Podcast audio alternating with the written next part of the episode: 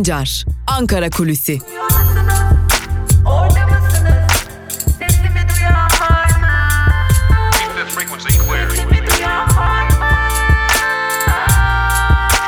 Özgürüz Radyo.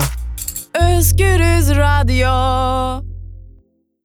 Özgürüz Radyo'dan ve Ankara Kulisi'nden merhaba sevgili dinleyenler. Ben Altan Sancar. Bugün 21 Ekim Pazartesi ve yine operasyon, harekat ya da savaş, çatışma adını her ne dersek diyelim bu gündemle devam edeceğiz. Çünkü operasyonun hem Türkiye iç politikasına hem dış politikasına aynı zamanda Suriye'deki çözümsüzlüğe, Kürtlerin geleceğine yönelik birçok soru işaretini kendisine beraber getirdiğini biliyoruz. Elbette yarın Cumhurbaşkanı Erdoğan günübirlik bir ziyaret için Rusya'da Rusya lideri Vladimir Putin ile bir araya gelecek. Soçi kentinde gerçekleşecek bu görüşme.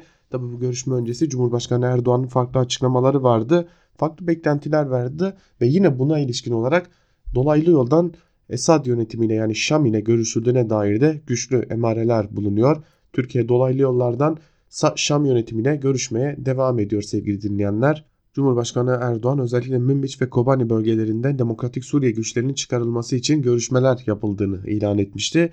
Ve yine Rusya'dan gelen yetkililer önce Ankara'ya, Ankara'dan sonra da Şam'a uğramışlardı ve orada bir görüşme gerçekleştirmişlerdi. Öyle görünüyor ki bir dolaylı görüşme trafiği var. Tabi herkesin farklı hedefleri var. Rusya ve Suriye İdlib'i istiyor ve Suriye'nin bütünlüğü tırnak içerisinde Suriye'nin bütünlüğünü hedefliyor. Öte yandan Demokratik Suriye güçleri ellerinde tuttukları bölgeleri ve o bölgelerde yaşayan sivilleri koruma çabasında. Türkiye ise Demokratik Suriye güçlerinin ya da Türkiye'nin tabiriyle YPG'nin tamamen dağıtılmasını ve artık bölgede hakimiyetinin kalmamasını istiyor. Farklı noktalar var. Bir yandan da süren ateşkes var. Şunu söyleyebiliriz. Serikan yani Rasulayn bölgesinden Demokratik Suriye güçleri tamamen çekildi, bölgeyi boşalttı ve Özgür Suriye ordusuna bağlı birlikleriyle Türk Silahlı Kuvvetlerine bağlı birlikler artık bölgeye girdi. Aslında Tel Abyad ve Serikani bölgesinin yani Rasulayn bölgesinin artık Türk Silahlı Kuvvetleri ve ÖSO'ya bağlı birliklerin elinde olduğunu söyleyebiliriz. Tabi Cumhurbaşkanı Erdoğan'dan ya da AKP'den yana gelen açıklamalarla aynı zamanda şunu görüyoruz. Hala kamuoyunun tam anlamıyla tatmin edilemediğini görüyoruz. Elbette AKP hükümeti operasyon başlamadan önce de operasyonun ilk günden itibaren de çeşitli anket çalışmaları yaptı. Kimler ne kadar destek veriyor, kamuoyu bu konuya nasıl bakıyor, nasıl değerlendiriyor gibi birçok farklı anketlerin üzerinde durulduğunu biliyoruz.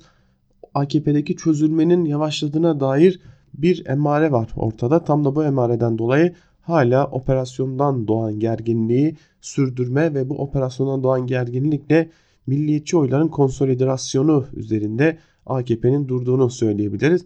Ancak hala AKP kamuoyunda dilediği kadar bir algı yaratamadığı inancında tam da bu inançtan dolayı geç, geçtiğimiz hafta da söylediğimiz gibi özellikle yandaş medyanın yöneticilerine dilediğimiz gibi algıyı yönetemiyorsun şeklinde önemli telefonların gittiğini biliyoruz.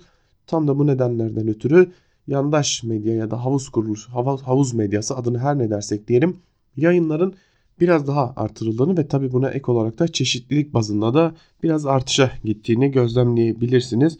Tabi tüm bunlar kritik Türkiye haftasının önüne geçemiyor. Neden kritik diyeceksiniz? Geçtiğimiz haftada kritik değil miydi? Elbette ki kritikti ve geçtiğimiz hafta o kritik görüşmelerden hem ABD kayıpla çıktı, Türkiye durmakla çıktı. Demokratik Suriye güçleri yine Kürtler büyük bir kayıpla çıktılar.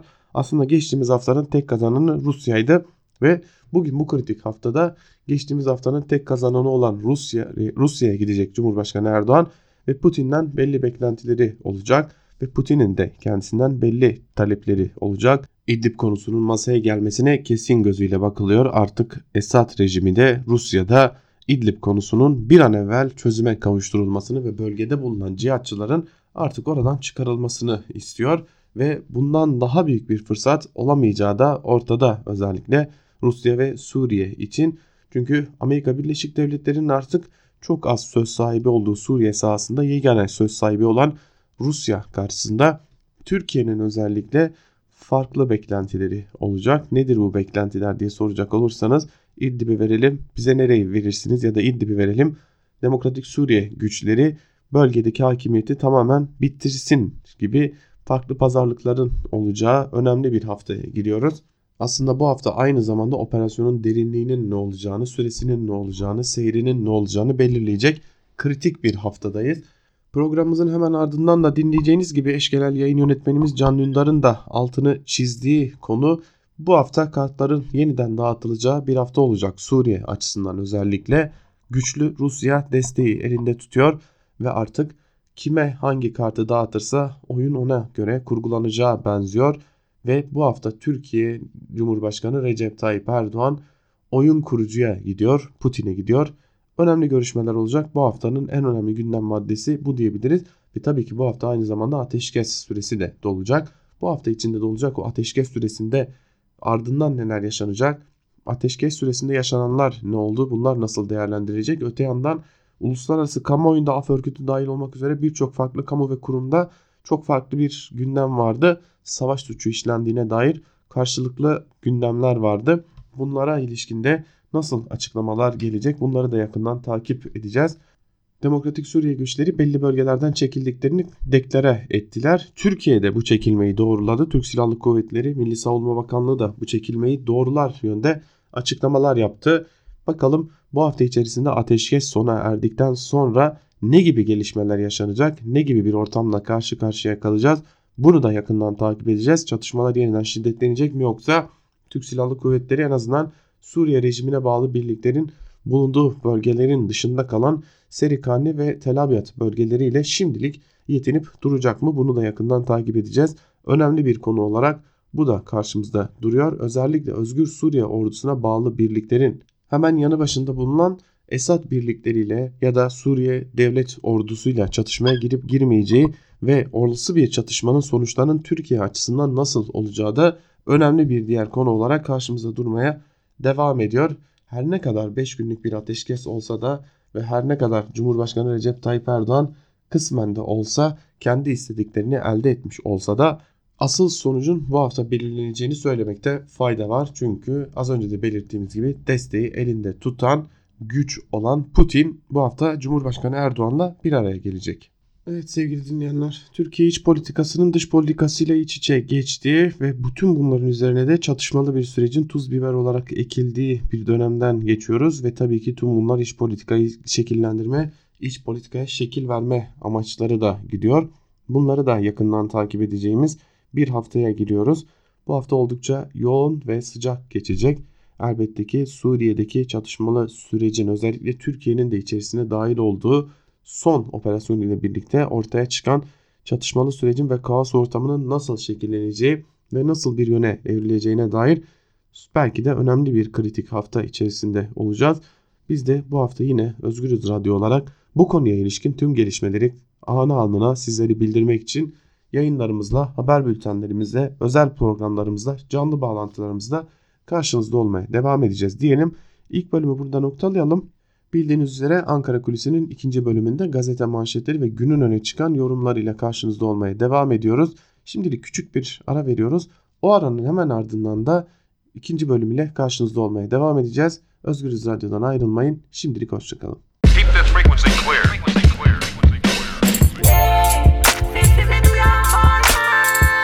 Altan Sancar, Ankara Kulüsi.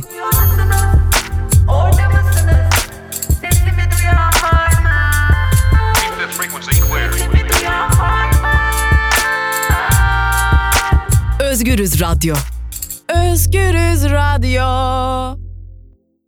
Ankara Kulisi'nin ikinci bölümüyle tekrar merhaba sevgili dinleyenler. Programımızın ikinci bölümünde gazete manşetleri ve günün öne çıkan yorumlarıyla karşınızda olacağız. Ve ilk olarak Yeni Yaşam gazetesine bakalım. Yeni Yaşam gazetesinin bugünkü manşetinde ve kral çıplak sözleri yer alıyor. Manşetin ayrıntılarında ise şu sözlere yer verilmiş. Gazeteci Fehim Taştekin ile Türkiye'nin Kuzey Suriye yönelik operasyonunu konuştuk. Taştekin, Türkiye'nin bu bölgeyle ilgili 1920'lerden bu yana Kürt varlığını tehdit algısı var. 2011'lerden sonra Türkiye'de Kürt sorunu çözülmezken sınırların bir de demokratik özerk yapılanması sinir uçlarına çok fazla dokundu. Çünkü siz Kürtlere hiçbir hak tanımazken aşağıda ana dilde eğitimin olduğu farklı etnik grupların yan yana yaşadığı bir model ortaya çıkıyor. Bu Türkiye kral çıplak diyen bir durum. Türkiye kendi Kürtleriyle ve aşağıdaki Kürtlerle barışmak yerine aşağıdakine de yok aşağıdakini de yok etmek yani benim vermediğim hak, hakları Rojava'da da kimse alamaz şeklinde bir anlayışa sarıldı dedi ve şöyle devam etti. ABD topu Rusya'ya atmış görünüyor. Erdoğan'ın BM kürsüsünden dünyaya gösterdiği haritayı artık gerçekleştirmesi mümkün değil. ABD bölgeden hızlıca çekildi. Bu Erdoğan'ın işini zorlaştırdı. Rusya hızlı bir şekilde Suriye ordusuyla DSG arasında bir mütabakat sağladı. Haliyle Türkiye'nin kafasındaki Fırat Dicle arasındaki tüm bu bölgeyi güvenli bölge yapma ve buraya 1 milyon insanı yerleştirme gibi fantastik fikirleri gerçekleştiremeyecek. O kilidin açılması gerekiyor. Yoksa Türkiye'nin içerisindeki mevcut gerilim patlama noktasına gidiyor. Operasyonun büyümesi halinde uluslararası kamuoyu çok ciddi olarak tetiklenecek diyor Fehim Taştekin ve Yeni Yaşam gazetesi de bunu manşetinden okurlarına ulaştırıyor. Kimyasal ve savaş suçu yok başlıklı bir haber var. Onunla devam edelim. The Times gazetesinin Türkiye'nin kimyasal silah kullandığına ilişkinin haberinin yankıları sürerken kimyasal silah kullanıldığının canlı kanıtı olarak görülen 13 yaşındaki Muhammed Hamid'in Hevler'de tedavi edileceği öğrenildi. Öte yandan Türk Dışişleri Uluslararası Af Örgütü'nün TSK ve ÖSO'nun savaş suçu işlediğine dair açıklamasını bir yandan yalanladı bir yandan da soruşturma açıldığını belirterek doğruladı. MSD ise uluslararası araştırma istedi deniyor haberin ayrıntılarında ve küçük Muhammed'in o yanan bedeni de haberin fotoğrafında yer alıyor. Evet, Küçük Muhammed'in fotoğrafıyla ilgili sadece şunu söylemek istiyorum. Ee, bütün bir savaş, bütün bir diplomasi, bütün bir siyaset, bütün bir politika bir yana küçücük bir çocuk var. Ee, nereden olduğu, nasıl olduğu da hiç önemli değil. Ama asıl önemli olan küçücük bir çocuk var ve Suriye'de uzun yıllardır huzurun en hakim olduğu bölgelerden birine başlatılan bir operasyonun sonucunda bu hale gelmiş bir beden var karşımızda. Peki bütün bir iç politika, dış politika, bütün bir iktidar hırsı küçücük bir çocuğun bu dünyada bu kadar acı çekmesine ve bundan sonra da bu acılarla yaşamak zorunda kalmasına değecek mi diye bu operasyonu başlatanlara sadece bunu sormak gerekiyor. Geçelim Evrensel Gazetesi'ne. Evrensel Gazetesi bakanlıklar gizliyor, Sayıştay izliyor manşetiyle çıkmış bugün. Manşetin ayrıntılarında ise şunlara yer veriliyor. Sayıştay pek çok kamu kurumu ve bakanlık tarafından yapılan usulsüzlükleri tespit etmekle kaldı. Sayıştay'a soruşturma açılmasını sağla çağrısı da yapıldı. Sayıştay bakanlıklar ve kamu kuruluşlarına yönelik yaptığı denetimde pek çok usulsüzlük yapıldığını tespit etti. Ancak usulsüzlükler raporlanmakla kaldı. CHP'li Aykut Erdoğdu Sayıştay usulsüzlük yapanların cezalandırılması yolunu açmakla mükelleftir dedi. Hazine, İçişleri ve Tarım Bakanlıkları Sayıştay'ın istediği bazı belgeleri vermedi. İçişleri Bakanlığı yardım yapılan 350 derneğin raporunu, Sağlık Bakanlığı şehir hastaneleri ihale ve sözleşmelerini, Hazine Bakanlığı borç üstlenim anlaşmalarına ilişkin bilgileri gizledi deniyor haberin ayrıntılarında. Türkiye'de değişen rejimin ve dışa vurumu nasıl olur sorusunun tam da yanıtı bu. Biliyorsunuz Sayıştay geçtiğimiz yıllarda bir usulsüzlük tespit etmişti ve o usulsüzlüğü tespit edenlerin nerelere sürüldüğünü de biliyoruz. Varsın Sayıştay'da çalışanlar bu koşullar altında o usulsüzlüklerin, usulsüzlüklerin nasıl üzerine gidebilirler sorusunu da düşünelim hep beraber. Gözler Erdoğan-Putin görüşmesinde başlıklı bir haber var. Onunla devam edelim. Yine Evrensel Gazetesi'nden. Türkiye'nin ABD ile yaptığı güvenli bölge anlaşmasının ardından gözler Moskova'ya döndü. Demokratik Suriye güçlerinin Şam ile yaptığı anlaşma gereği sınırın Türkiye'nin harekatı yürüttüğü bölge haricindeki büyük kısmında Suriye ordusu bulunuyor. Cumhurbaşkanı Erdoğan salı günü Soçi'de Rusya Devlet Başkanı Vladimir Putin ile görüşecek. Dışişleri Bakanı Çavuşoğlu Erdoğan'ın Rusya'dan bu bölgelerden çekilme talep edeceğini söyledi deniyor haberin ayrıntılarında. Bakalım ne yanıt gelecek. Haydarpaşa'ya ilişkin de bir haber var Evrensel Gazetesi'nde onunla devam edelim. Haydarpaşa'yı ranta kurban etmeyeceğiz başlıklı bir haber ve haberin ayrıntıları şöyle. Yandaşlara peşkeş çekilmesi için yıllardır mücadele edilen Haydarpaşa ve Sirkeci garlarının Türkiye Cumhuriyeti Devlet Demiryolları tarafından İBB yerine iktidara yakın şirkete verilmesine dün yüzlerce kişi Haydarpaşa garı önünde protesto gösterileriyle tepki gösterdi. Yurttaşlar buralar halkındır satılamaz hukuksuz ihale iptal edilsin dedi. Bugün de konuyla ilgili sabah 9.30'da Anadolu Adliyesi'nde suç duyurusunda bulunulacak deniyor bu haberin de ayrıntılarında. Bir gün gazetesiyle devam edelim. Gazetenin manşetinde bugün Türkiye'nin beka, beka sorunu işsizlik sözleri yer alıyor ve ayrıntılarda şu cümlelere yer veriliyor. Standart işsizlik oranı tarım, inşaat ve turizm mevsimi olan Temmuz ayında bile artmaya devam etti ve %13.9 olarak gerçekleşti. İşsizlikte en vahim tablo ise genç ve kadın işsizliğinde yaşanıyor. Genç işsizliği 2018 Temmuz ayında %19.9 iken Temmuz 2019'da 7.2 puan artarak 27.1'e yükseldi. Kentsel genç kadın işsizliği Temmuz'da 2019'da tüm zamanların rekorunu kırarak %41.2 düzeyine çıktı. Güvenceli ve kaliteli işler yaratılması, gençlerin ve kadınların daha daha insani işe erişiminin sağlanması Türkiye'nin beka sorunudur. Son 8 yılda taş ve lignit kömürü madenlerinde çalışan 14 bin madenci işsiz kaldı. 2010'da 50 bin olan kömür madenlerinde çalışan madenci sayısı 2018 yılında 36 bine düştü. Kamunun maden ocağı sayısı ise 98'den 56'ya geriledi. Kamu madenlerinde 2010 yılında 13.757 madenci çalışırken bu sayı 2014 yılında 11.935'e, 2016 yılında 10.252'ye ve 2018 yılında da 9.745'e indi deniyor haberin ayrıntılarında. Operasyon hastalığa çözüm üretmeyecek başlıkta bir diğer haberiyle devam edelim. Haberin ayrıntılarında şunlara yer veriliyor. 31 Mart 23 Haziran seçimlerinden sonra aşağı doğru inişe geçen iktidarın operasyon ile birlikte toparlanma sürecine girdiği görülüyor. Milletvekillerinin meclisteki tutumlarından ve örgütlerin içinde biten iş tartışmalardan bu toparlanmayı rahatlıkla görebiliyoruz. Son günlerin en revaçta olan isimleri Ali Babacan ve Davutoğlu bile AKP'lilerin gündeminde değil. ABD ile yapılan anlaşmanın bir zafer olarak sunulması AKP'lilerin ruh halini politik olarak daha da pekiştirdi. Bunu bu ruh hali milletvekillerinin çoğunda egemen. Ama meseleye böyle bakmayanlar da var. Onlara göre hastalık duruyor, sadece tedavi ötelendi. Konuştuğumuz bir AKP milletvekili yaşananları operasyon bizim için ilaç tedavisi oldu. Kısmi bir rahatlama yol açtı ama ilacın etkisi geçince hastalığı daha şiddetli biçimde yaşayacağız diyerek özetledi. Hem AKP içindeki farklı seslerin hem de muhalefet partilerinin Erdoğan'ın arkasına dizildiği görüntü çok da uzun sürmeyecek gibi duruyor denmiş haberin ayrıntılarında. Lübnan'dan bir haberle devam edelim bir gün gazetesinden. Lübnan'da 4 bakan hükümetten istifa etti deniyor haberin başlığında. Ayrıntılar ise şöyle. Lübnan'da hükümet karşıtı protestolarda 4. gün geride kalırken görevi bırakması istenen 4 bakan istifa etti. Lübnan Kuvvetler Partisi'nin lideri Samir Farid, Lübnan'da hükümetin kritik bir durumda olduğunu belirtti. Farid, ekonomik krizden kaynaklı problemlerin çözülemeyeceğini düşünülmesinden ve hükümete olan güvenin azalmasından dolayı bakanların istifa etmeye karar verdiğini söyledi.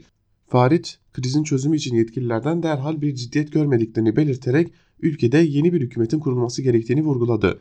Maliye Bakanlığı'nın Mayıs'ta yayınlanan raporuna göre ülkede kamu borcunun 2019'un ilk çeyreği itibariyle 86.2 milyar dolara ulaştığı açıklanmıştı deniyor.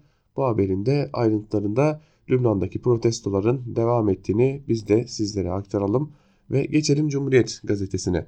Cumhuriyet gazetesinin manşetinde ise iki büyük kambur sözleri yer alıyor. Ayrıntılarda ise şu cümlelere yer veriliyor. Orta Doğu'daki savaş ve işgal politikalarının zehirli meyvesi IŞİD, Türkiye için hala büyük bir tehdit. Barış Pınarı Harekatı'nın yapıldığı bölgede IŞİD'lerin tutulduğu kampların olması yeni sorunlar yarattı. Bu kamplardan kaçanların nereye gitti? Kalanların yargılama ve iadeleri nasıl yapılacağı belirsizliğini koruyor. Türk Silahlı Kuvvetleri'nin Barış Pınarı Harekatı'nı birlikte yürüttü. ÖSO mensuplarının da olası bir çözülme ya da Suriye'deki iç savaşın ardından Türkiye'ye gelmeleri kesin gibi. İdlib'e yönelik bir Suriye müdahalesinin ardından Türkiye'ye akacak mültecilerin arasında olacak 60 bin cihatçının nasıl ayrılacağı da tam bir muamma deniyor bu haberin ayrıntılarında. Biz bunu Özgür Radyo'da geçtiğimiz gün de söylemiştik. Artık Türkiye'nin kucağında büyük bir bomba var ve bu bombanın adı Özgür Suriye ordusu ve cihatçılar. Çürüme düz boyu başlıklı bir diğer haberle devam edelim. Bu haberin ayrıntılarında ise şunlar kaydediliyor. Ülkede cinsel şiddet olayları tedirginlik yaratacak düzeyde arttı.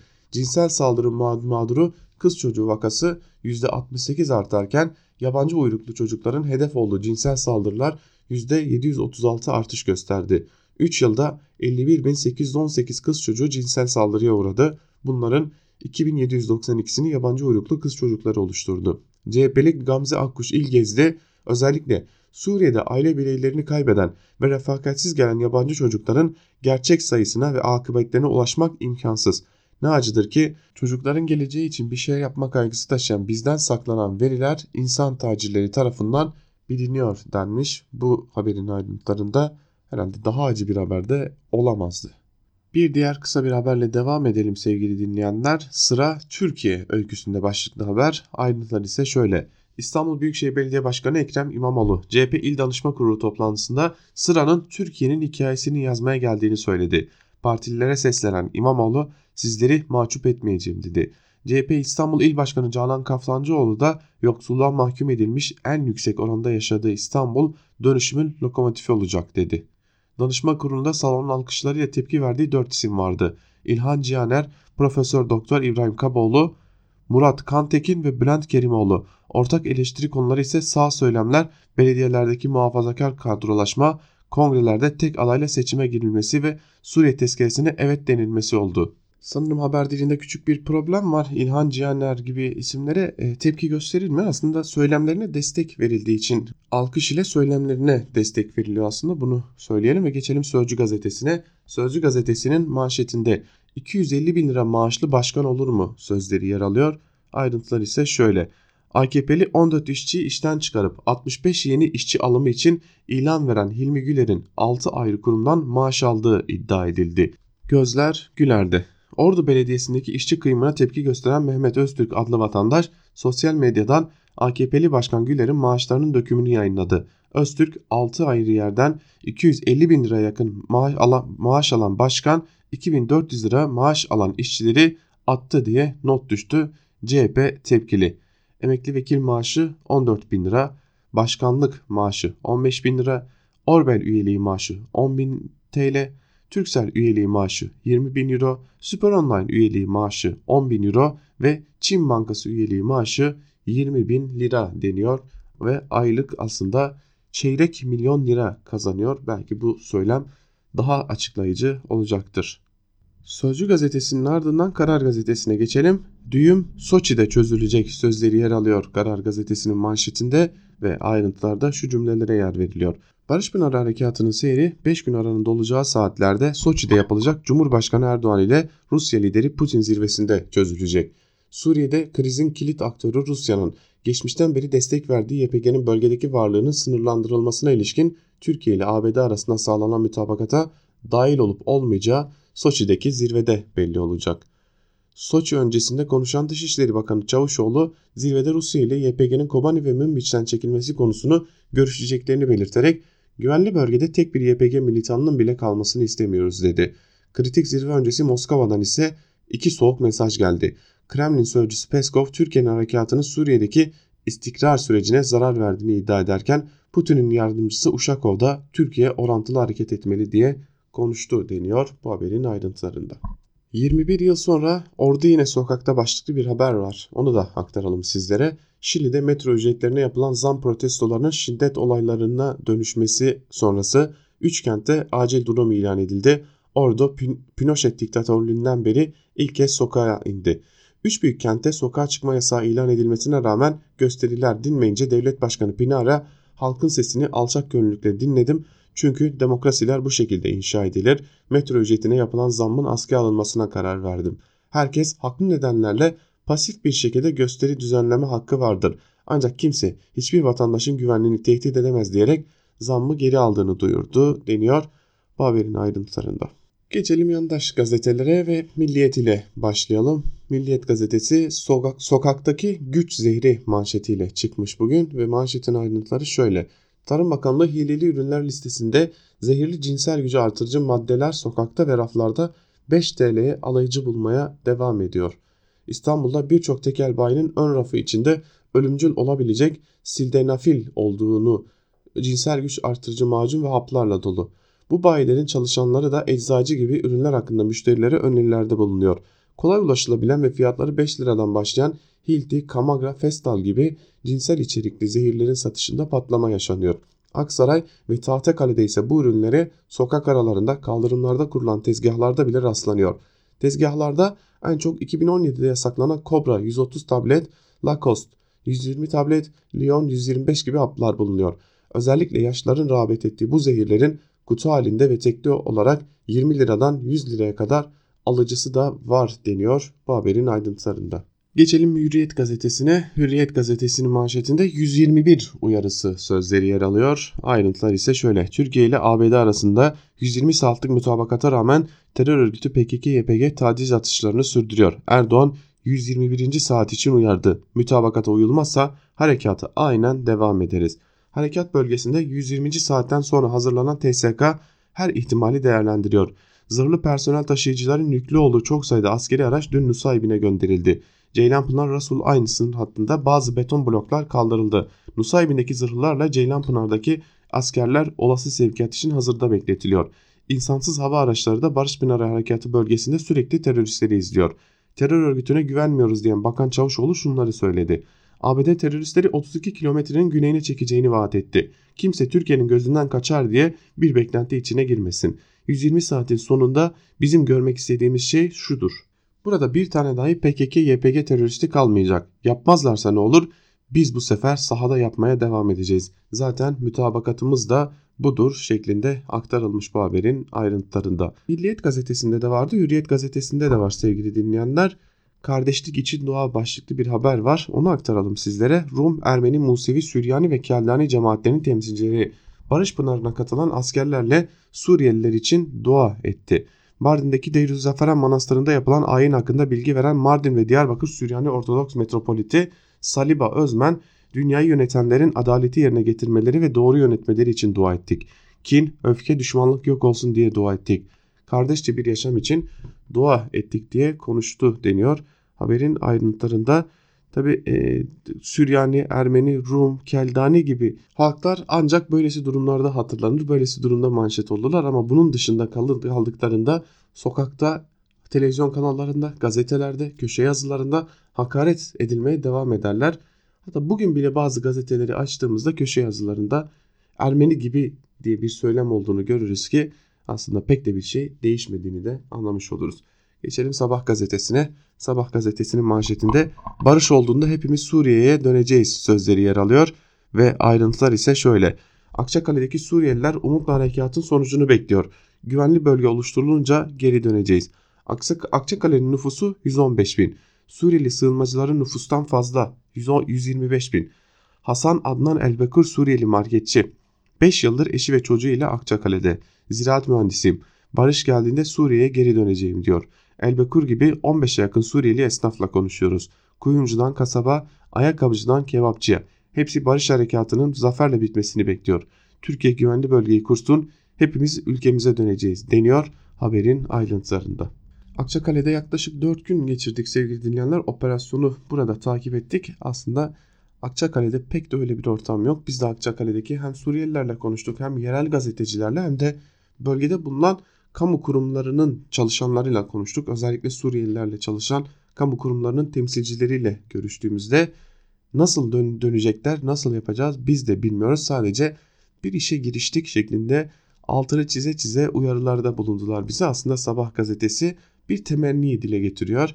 E, zaten malum haberin ne kadar doğru olduğunu da ayrıca görmek gerekiyor. Ancak bizim görüştüğümüz neredeyse birçok Suriyeli neden gidelim burada düzenimiz var çıkışını yapmışlardı bize. Geçelim Star gazetesine. Star gazetesinin manşetinde emperyalist senaryoları parçaladık sözleri yer alıyor. Bu sözler Cumhurbaşkanı Erdoğan'a ait. Ayrıntılarda ise şunlara yer veriliyor.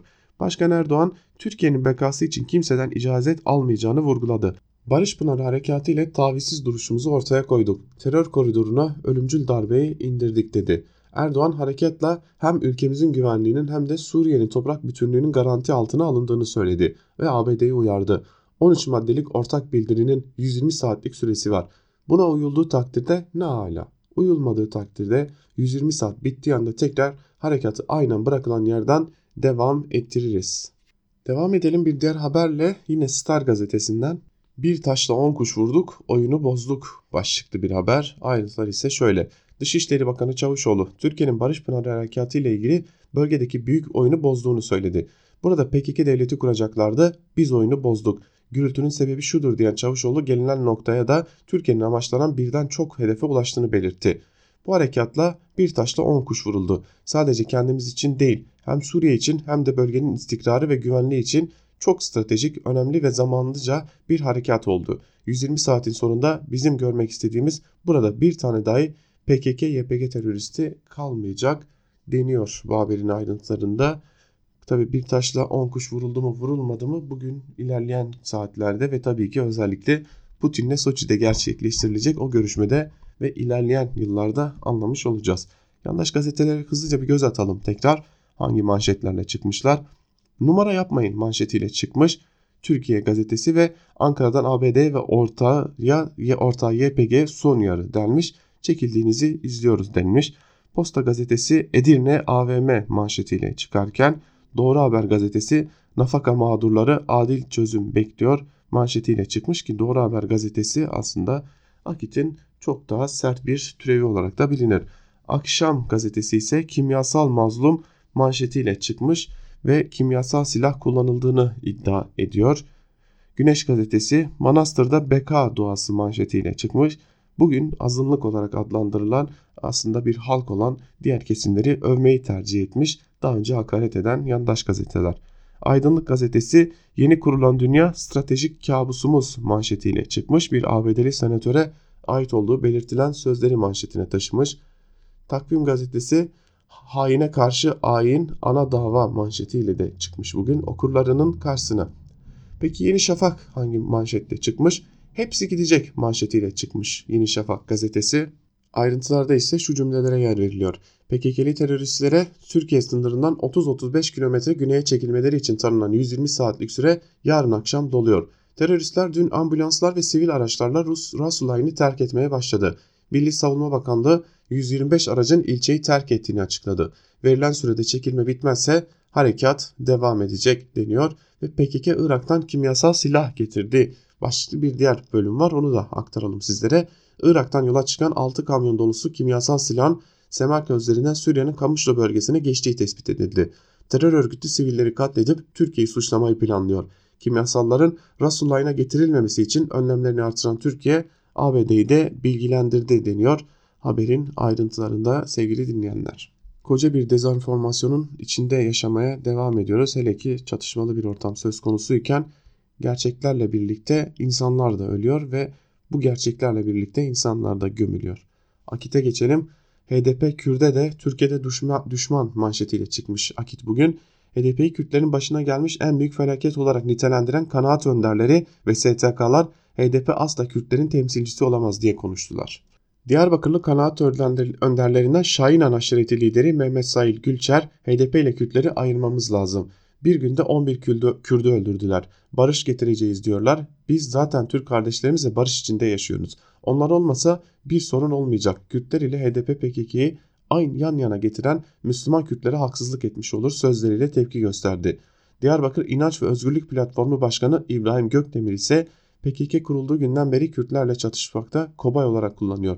PKK kendi halkına düşmandır sözlerini kullandı deniyor haberin ayrıntılarında. O zaman şöyle küçük bir not düşelim. İnanç ve Özgürlük Platformu Başkanı İbrahim Gökdemir'in eski AKP milletvekili adayı olduğunu hatırlatalım. Şahinan aşireti lideri Mehmet Said güçlerinde AKP ile yakınlığı bilinen ve aynı zamanda bir dönem akili adam olarak da yer alan bir isim olarak olduğunu hatırlatalım sevgili dinleyenler.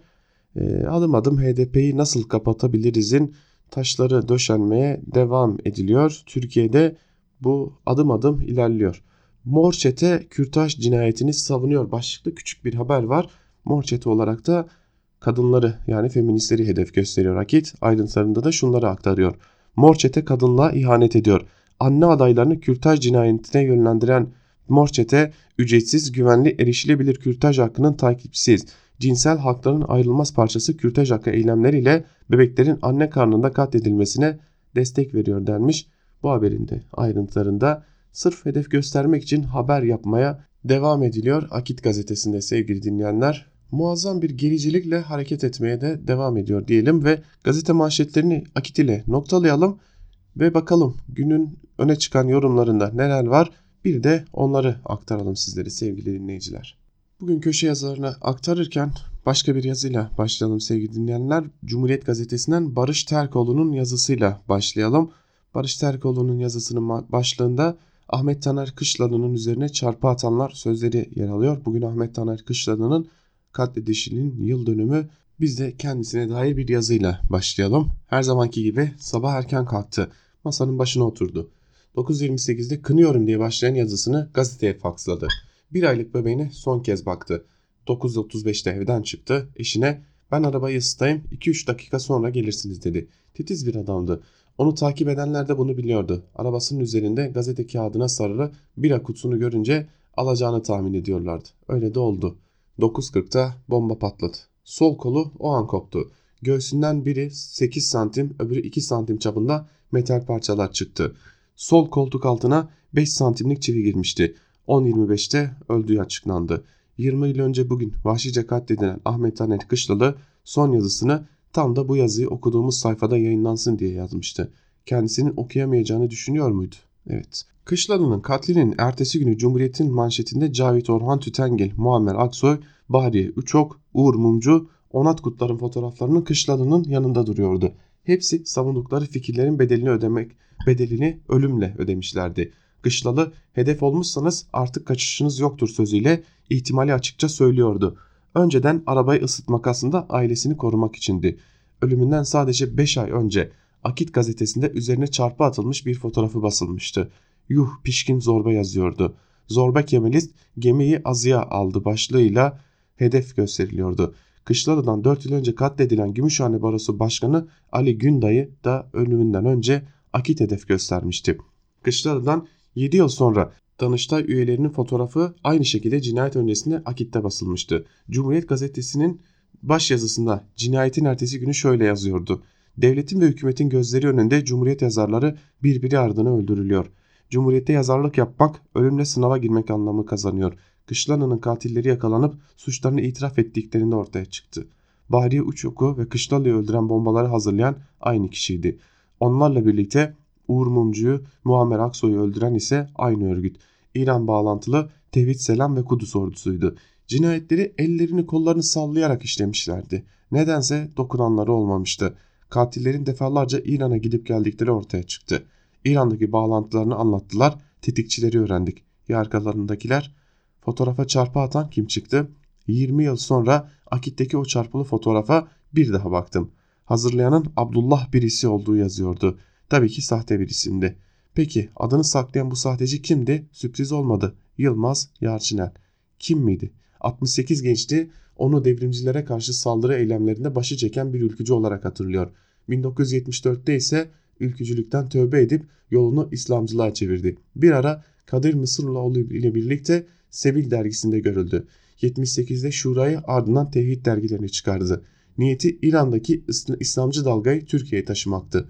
Kendisi de İran devriminin Türkiye'deki sözcüsü olduklarını söylüyordu. Geçmişte ülkücülere yaptığı gibi bu kez İslamcı gençleri radikal eylemlere sevk ediyordu diyor yazısının bir bölümünde ve e, aslında durumu ortaya koyuyor. Akit bugün hala aynı Akit sevgili dinleyenler. Neden diye soracak olursanız çok basit bir açıklaması var. Hala sahte bir isimle çeşitli isimleri insanlara hedef göstermeye ve hain diye damgalamaya devam ediyor. Bu hiç değişmiyor. Var olmayan bir isimle insanlar hedef gösteriliyor. Yine Cumhuriyet Gazetesi'nden Enver Aysever'in bir yazısıyla devam edelim. Savaş Barış başlıklı bir yazı kaleme almış Aysever ve bir bölümünde şunları aktarıyor. Şimdilik ateşkes ilan edildi de önümüzü görmek için olanak doğdu. Popçular en milliyetçi benim yarışına girip savaş tamtamları çalıyordu. Topçular peşlerine takılmış ayak topu oyunu fetih gibi görür olmuşlardı. Haydi bunları anladık. Mesleklerinin parçası da aklı başına sandıklarımızın tutumuna ne demeli? Memnunum ortaya çıkan durumdan gerçi. Suriye toprağına gelişilen harekatta ne söyledi, nasıl söylendi artık hepimizin malumu. Ana muhalefetin her zamanki gibi AKP'nin can simidi olacağına tahmin ediyorduk gerçi. Ancak muhalif görünümlü iktidar yanlısı basın deşifre oldu. Doğrusu artık sıra duyarlı insanlarda yazdıklarını okudukları kişilerin ne söylediklerini iyice irdelesinler. En ufak risk almadan muhalefet etmenin yolu vatan, Atatürk, millet kavramlarının arkasına saklanarak olur konforludur. Değerli olan böyle günlerde barış, kardeşlik diyebilmektir. Emperyalist saldırı karşısında hakiki mücadele alanı oluşturmaktır. Elbette bu yol güçtür diyor Aysever yazısının bir bölümünde. Karar gazetesinden Mustafa Karaalioğlu'yla devam edelim. Demek ki farklı fikir ihanet değilmiş başlıklı bir yazı kaleme almış Karaalioğlu ve bir bölümde şunları aktarıyor. Türkiye ile ABD arasında varılan anlaşmada zikredilen 120 saatlik süre işlemeye devam ederken etkileri yavaş yavaş sahaya yansıyor. Bir yandan iki ülke ile ilgili bütün ülkeler zafer mi yenilgi mi tartışmaları yaparken bir yandan da süreç işliyor. Ve beklendiği gibi PYD-YPG silahlı unsurları güvenli bölge hattını terk ediyor. Anlaşılan o ki sahada bu gelişmeden memnuniyet duymaktadır. Mesele maksadın hasıl olması, mümkünse tamamı değilse bir kısmı. Askeri güçlerden çıktıktan sonra siyaset ve diplomasi mahareti ne kadarına el verirse. Şimdi bunu izlemekteyiz. Bu açıdan Türkiye için mevcut anlaşma avantajlıdır. İdeal sonucu içermiyor ama başlangıç noktasından ileride olduğumuz açıktır. Konumuz ise hem bu hem de bu noktaya gelirken içeride yaşanan tartışmalar. Evet Türkiye Cumhurbaşkanlığının ve hükümetin istediği ve imzaladığı şekliyle müzakere, mütabakat, anlaşma veya askeri değil diplomatik çözüm yahut da savaş değil barış cihetine gitmiştir. İyi de iyi de etmiştir. Demek ki harekat başladığında bu yolu çeşitli şekillerde önerenler haklıymış. Demek ki bölgesel ve uluslararası büyük meselelerimiz bu yolla halledilebiliyormuş. Demek aramıza farklı yol tavsiye edenler hain değilmiş. Hatta galiba onlar birçoğumuza göre daha öngörülüymüş. Demek ki mesele ne olursa olsun olmazsa olmaz şart kıyasıya tartışmak ve farklı fikirlere kulak kabartmakmış. Kimimiz savaş ister haklı olabilir, kimimiz aman savaş olmasın da nasıl çözersek çözelim diyebilir, haklı olabilir. Kimimiz biraz güç göstermek iyidir, sonra masayı kurarız diyebilir, o da haklı olabilir. Nitekim Barış Pınarı Harekatı olmasaydı ne ABD masaya gelirdi ne de PYD YPG çekilmeyi kabul ederdi diyenler vardır ve haklı olmadıklarını kim söyleyebilir? Çekilme sürecinin arkasındaki en güçlü faktör açık ki TSK'nın sıradaki başarılı operasyonudur. Bırakın kim nasıl isterse öyle yorumlasın. Bu sonuçta yeltinmenin yetersiz hatta yenilgi olduğunu düşünen de zafer kazandık diyen de Trump'ın Erdoğan'a mektubunu ya da Türkiye'nin yaptırımla tehdit edilmesini hazmedemeyen de kendince bir haklı yerden bakıyor. İki lafa, iki bir çift söze bakarak bazılarımızı hain, bazılarımızı vatanperver olarak yaftalamayı bırakalım artık. İç siyasetin bitmek bilmeyen iştahına ülkeyi de sinirlerimizde feda etmeyelim diyor Mustafa Karaalioğlu yazısının bir bölümünde. Gazete Duvar'dan İlhan Uzgel ile devam edelim. Suriye'de Türk Koridoru başlıklı bir yazı kaleme almış İlhan Uzgel ve bir bölümünde şunları aktarıyor. En başından şunu net olarak ortaya koymak gerekiyor. ABD Suriye'de Esad'ı ısrarlı bir devirme politikası izlemedi. AKP iktidarı ilk başlarda böyle zannetti. Büyük bir hevesle Suriye'ye daldı. O kadar ki Esad'ı devirmek için şimdi en büyük tehdit olarak gördü PYD ile de pazarlık yaptı. Radikal İslamcıların her rengine kapısını açtı. Bu durum ABD'nin işine geldi çünkü Esad gitse yerine İslamcı bir yönetim gelecekti ve 2013'ten itibaren Mursi ve Enah, Enah da örneğinde olduğu gibi İslamcılarla çalışmaktan vazgeçmişti. Kaldı ki İsrail'de Esad sonrası belirsizlikten çok iyice zayıflamış Esad'lı bir kontrollü istikrarsızlığı tercih ediyordu.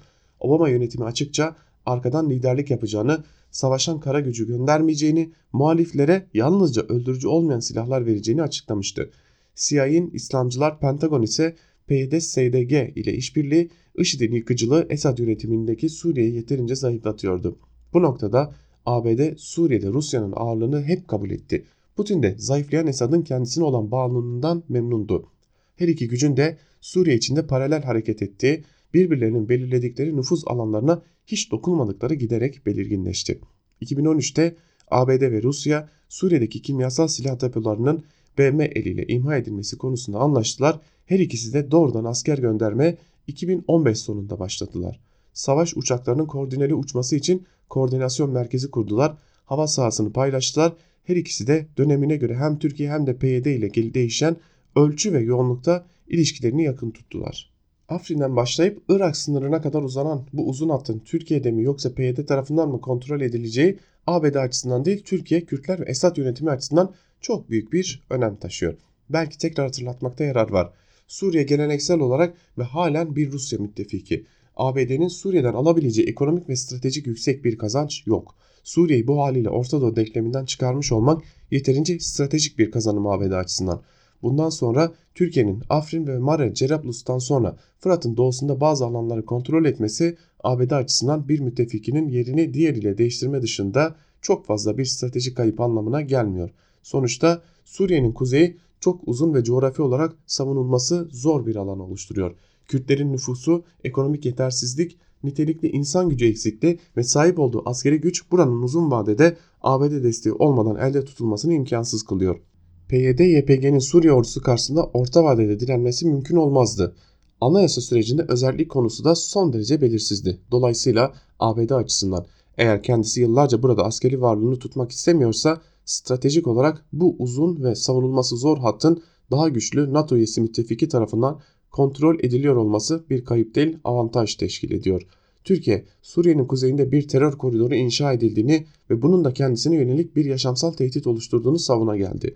ABD'ye de bilindiği gibi Suriye'de sürekli olarak PYD yerine kendisiyle işbirliği yapmasını gerekirse Rakka'ya birlikte girebileceğini söyledi. Sonuçta önerdiği şey açıktı. O belgeyi ben PYD'den daha güçlü bir şekilde kontrol ederim. ABD'nin en sonunda büyük tartışma ve binbir naz ile razı olduğu şey aslında iki müttefiki arasında yer değiştirmekti. Bu sürecin en önemli sonucu Fırat'ın batısının Türkiye'ye bırakılması, doğusunda ise Münbiç, Kobani ve Kamışlo gibi Kürt yoğun alanlar dışında Türkiye'nin Suriye'nin kuzeyini kontrol etmeye başlaması ve aslında bu bölgeden çıkmamak üzere girmiş olması. Dikkat edilirse Türkiye'de hiçbir yetkili ağızdan ve hükümete yakın çevrelerden çıkış stratejisine dair bir cümle duyulmuyor. Tersine Türkiye öncelikle Afrin, Azez ve Elbab'a giderek daha çok yerleşiyor. Bu bölgelere giderek kendi yönetim mantığını yerleştiriyor. Egemenliğini, kendi devlet otoritesini kuruyor. Bu tahmin edileceği gibi Hatay'ın kaybını sindirememiş Suriye rejiminin kabus senaryosu ve Esad yönetiminin Türkiye'yi buradan çıkaracak gücü yok. Türkiye'nin Suriye için kullandığı tersinden siyaset dili sürecin kendisini açığa çıkarıyor. ABD'ye rağmen yürütülen ve savaş olmayan bir barış operasyonu Suriye'nin toprak bütünlüğünü korumayı amaçlıyor. Kısacası bu sürecin kaybedeni ABD değil, kazananı da Rusya değil. Her iki güç sorunun başında da ana hatlarını belirledikleri uzlaşıyı devam ettiriyorlar. ABD sormadan girdiği Suriye'nin kuzeyinden askerlerinin bir kısmını yine kimseye sormadan Suriyeli birliklerin yanından bir tatbikattan döner gibi çekerek çıkardı. Türkiye ise AKP ile devlet aklının füzyonun sonuçlarını yaşadığı bir döneme girdi. İşte otoriterleşmenin güçlendiği milliyetçi hamasetin muhalefet dahil toplumu bir kez daha kuşattı ve dışta ise diplomasinin bir kurum ve araç olarak eridi, dış politikanın militerleştiği yani askeri gücün başlıca ve belirleyici bir araca dönüştüğü, Musul'da her krizde gündeme gelen ama bir türlü gerçekleşmeyen İrandenist hayalin bu kez Suriye'deki krizle mümkün hale geldiği bir aşamaya geldik diyor İlhan Uzgel ve aslında önemli bir şey söylüyor. Türkiye Suriye'den çekilmeyecek o topraklar artık ilhak edilmiştir diyor. Çok dikkat çekici bir süreç bu. Son olarak gazete duvardan İrfan Aktan'ın bir yazısını paylaşalım. CHP kaybetti ama kazandı başlıklı bir yazı ve bir bölümünde şunları aktarıyor İrfan Aktan. HDP resmi olmasa bile fiilen kapatılmış durumda. Eş başkanları da kendi binalarına giremiyor veya binalarından çıkamıyor. Belediyelere kayyum atanıyor, HDP'li siyasetçiler peyderpey hapsediliyor. Üstelik Suriye harekatı nasıl sonuçlanırsa sonuçlansın iktidarın HDP'yi kapatmaması veya seçime girmesini engelleyecek bir hamle yapmaması için bir neden yok. Eğer CHP Tolstoy'un bir cümlesindeki mantıkla savaşa karşı çıksa, tezkereye destek vermese, iktidarın HDP'ye karşı hamlelerini rahatlıkla lehine çevirebilirdi. HDP, HDP kapatılsa bile Kürt seçmen tıpkı İstanbul seçimlerinde olduğu gibi AKP ve MHP'ye olan tepkilerini CHP'yi destekleyerek gösterebilirdi. Dahası CHP ülke genelinde savaş karşıtlığını arkasına alıp geniş kesimlerin diline tercümanlık yapabilir, yeni bir siyasetin öncüllüğünü üstlenebilirdi. Fakat CHP Suriye harekatına verdiği destekle bu ihtimali tamamen bertaraf etmiş görünüyor. Dolayısıyla olası bir seçimin muhtemel sonucunu kestirmek zor değil. Oylarının birkaç aylık hükmü olduğunu gören Kürtlerin sandığa gitmeyeceği veya gidemeyeceği bir ortamda CHP yine alışık olduğu düzen olduğu icazetli pozisyonu hükümdarın sevgili muhalefeti olmayı üstleneceğe benziyor. Eh böylesi bir durumda CHP pekala iktidara gelme fırsatını kaybetmiş ama fikirlerinin yönetimde olmasını sağlamış gibi davranabilir. Gezi isyanının devam ettiği günlerde o dönem başbakan olan Tayyip Erdoğan bir heyetle görüşmüş ve görüşmede bulunan DİSK Genel Sekreteri Çerkezoğlu'na tartışma yaşamıştı. Çerkez, Çerkezoğlu olayı şöyle aktarmıştı. Meselenin ardındaki sosyolojik gerçeği görmek gerekiyor dediğim anda başbakan sinirlenerek biz sosyolojiyi de iyi biliriz dedi. Gerçekten Erdoğan hem siyasal hem sosyolojik gerçekliği bu toplumun devleti ve askeri karşısında nasıl hazır ola geçtiğini ve tabi CHP'yi nasıl yöneteceğini çok daha iyi biliyor. Türk toplumunu İslamcılık üzerinden arkasına dizemeyeceğini ama ortak dinin aslında militarizm olduğunu gören ve çöküşe geçerken kitleleri militarizm iksirini içirerek tekrar etrafına kenetleyen AKP artık tüm siyasetini bunun üzerine kurgulayabilir. CHP'nin de yüksek katkıları sayesinde AKP bunu yapabilmek için başkasının oyuna tamah etmek zorunda da değil. AKP'nin artık Kürtlerin oyuna ihtiyacı yok. Hatta belki de yeni rejimin artık oya ihtiyacı yok. AKP'nin tek ihtiyacı uzun süreci anlaşılan geleceği lehine çevirmek için dozajı her gün biraz da arttırılacak militarizmli toplumu ve icazetli muhalefeti yönetmesi. icazetli muhalefetin yönetilebilir olduğunu AKP defalarca görmüş durumda. Peki bir toplum bu şekilde yönetilebilir mi? Şimdilik evet ama militarizm iksirinin hiçbir iktidarı ilelebet ayakta tutmadığına da tarih şahit diyor İrfan Aktan yazısının bir bölümünde. Biz de Aktan'ın bu yazısıyla birlikte Ankara Kulisi'nin de sonuna gelmiş oluyoruz sevgili dinleyenler. Ankara Kulisi burada sona eriyor ancak ilerleyen saatlerde haber bültenleriyle karşınızda olmaya devam edeceğiz. Sabahın erken saatlerinde başladık. Öncelikle Ankara'da konuşulanları aktardık. İkinci bölümde gazete manşetleri ve günün öne çıkan yorumlarını aktardık sizlere. Hatırlatalım bizler hafta içi her gün buradayız. Özgürüz Radyo'dayız. Hem Ankara Kulisi programında Ankara'da konuşulanları hem de güne haberdar başlamanız için gazete manşetleri ve günün öne çıkan yorumlarını aktarmak üzere. Ve tabii ki eş genel yayın yönetmenimiz Can Dündar Özgür Yorum'la sizlerle olacak. Yine eş genel yayın yönetmenimiz Zübeyde Sarı mercek programıyla gün içinde sizlerle olacak. Bizler de haber bültenleriyle karşınızda olmayı sürdüreceğiz sevgili dinleyenler. Bizler şimdilik Ankara Kulisi'ni noktalayalım ancak ilerleyen saatlerde haber bültenleriyle görüşmek dileğiyle. Şimdilik hoşçakalın. Özgürüz Radyo'dan ayrılmayın.